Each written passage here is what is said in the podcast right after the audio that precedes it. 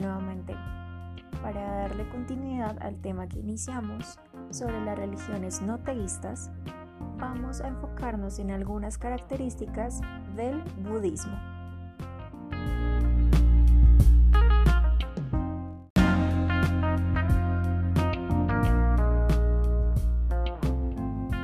El fundador del budismo fue Siddhartha Gautama el país donde se originó fue la India entre los siglos VI y IV a.C. A sus seguidores se les conoce como budistas y el fundamento budista es el Dharma, que significa el camino. Solo puede ser experimentado o descubierto de manera directa a través de una investigación y práctica personal.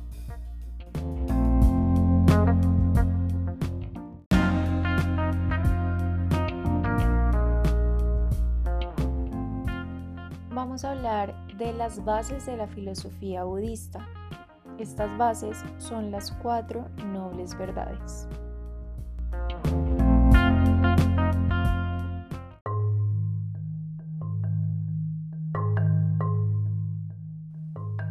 La primera noble verdad dice, la vida implica sufrimiento. Este sufrimiento es psicológico, es emocional. Nosotros sufrimos cuando discutimos con alguna persona cercana, sufrimos cuando algún ser querido se muere o cuando nuestra pareja nos deja. Algunos de nuestros pensamientos e interacciones nos generan sufrimiento psicológico y eso está inmerso en la vida.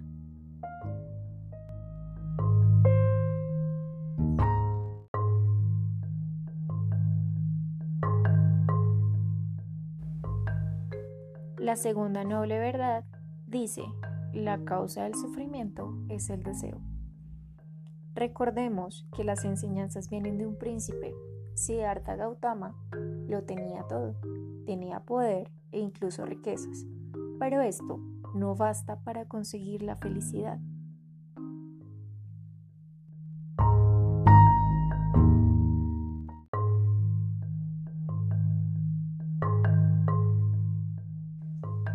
Tercera noble verdad. El sufrimiento puede superarse desprendiéndose del deseo.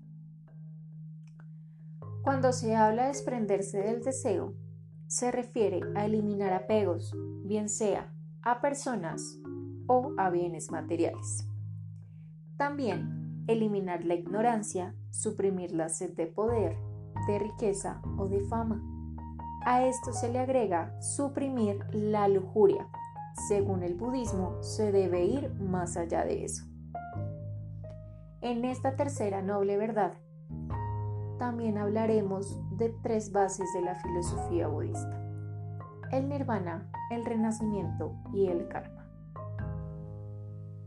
Cuando el sufrimiento se supera, se obtiene la recompensa, es decir, se es iluminado. Al ser iluminado en el budismo se obtiene el nirvana. El nirvana es el objetivo último, es decir, la meta práctica budista, despertar del samsara. En este objetivo último no se vuelve a nacer y no se vuelve a sufrir. Cuando se habla de no volver a nacer, se refiere al renacimiento. Esta es otra base de la filosofía budista. El renacimiento se da hasta que se consigue la iluminación. Es decir, que se vive, se muere y se vuelve a nacer. El renacimiento se diferencia de la reencarnación, porque en la reencarnación se afirma la existencia de un alma, en el budismo no se afirma dicha existencia.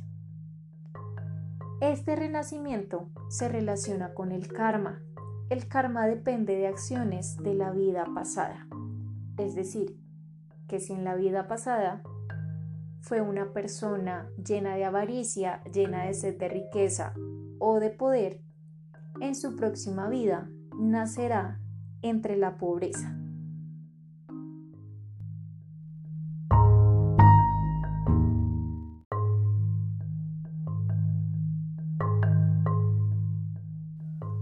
Cuarta y última noble verdad.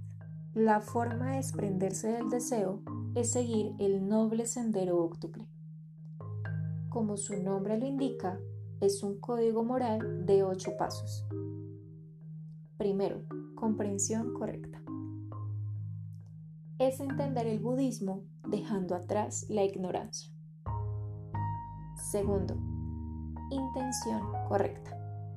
No basta con tener una comprensión amplia del budismo, sino que se debe tomar la decisión de poner en práctica la doctrina budista. Tercero, habla correcta. No decir mentiras, no decir groserías o no caer en el chisme son un ejemplo de este tercer punto. Cuarto, acción correcta. No matar, no robar o no consumir sustancias que nublen la mente son ejemplos de acciones que no son adecuadas para el budismo. Quinto, sustento correcto. El trabajo debe ser acorde a los principios budistas, es decir, que no puede ser proxeneta, no puede ser vendedor de sustancias psicoactivas o no puede ser militar. Sexto, esfuerzo correcto. Es estar pendiente de los pensamientos, apartando los negativos que involucren odio, egoísmo o lujuria. Séptimo, atención correcta. Debido a que la mente es muy grande, tiene varios caminos, varios rumbos o varias raíces, se debe tener un control sobre ella. Octavo, meditación correcta.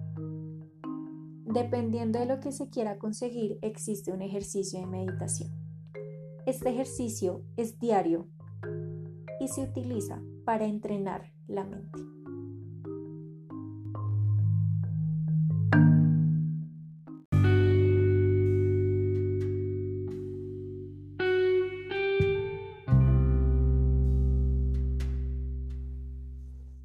Finalizar este episodio, hablaremos de lo que caracteriza al budismo como una religión no teísta.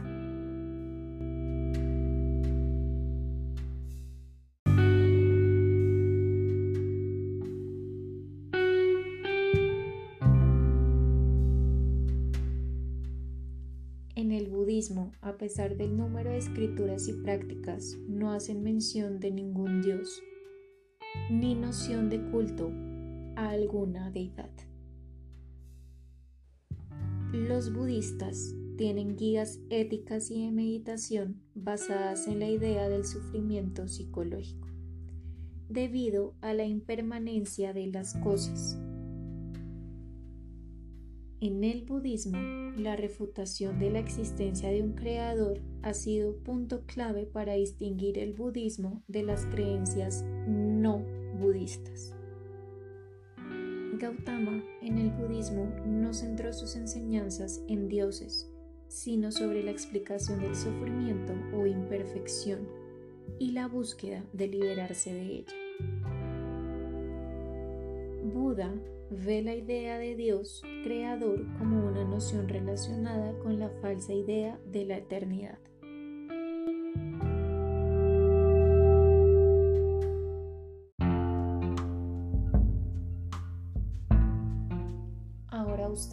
Piensan del budismo? ¿En qué puntos coinciden o difieren? ¿En realidad la vida es sufrimiento? ¿La raíz del sufrimiento es el deseo? ¿El deseo en verdad se puede eliminar?